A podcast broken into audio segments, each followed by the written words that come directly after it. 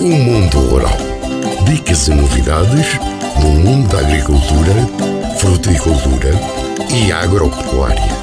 Todos os dias na sua rádio em FM ou em podcast.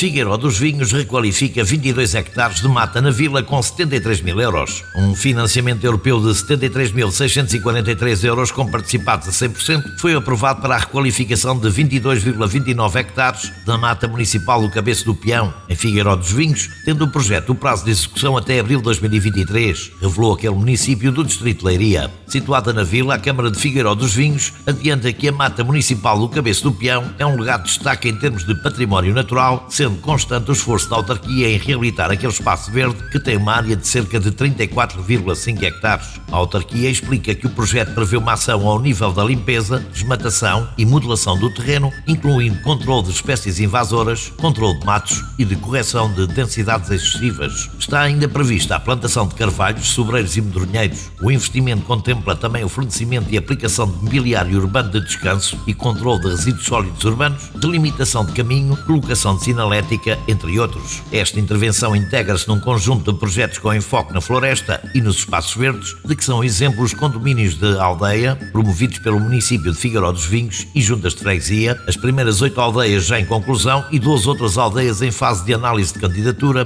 bem como as áreas integradas de gestão de paisagem, no caso em concreto da Aguda, de E lugares anexos, acrescenta a autarquia. O mundo rural.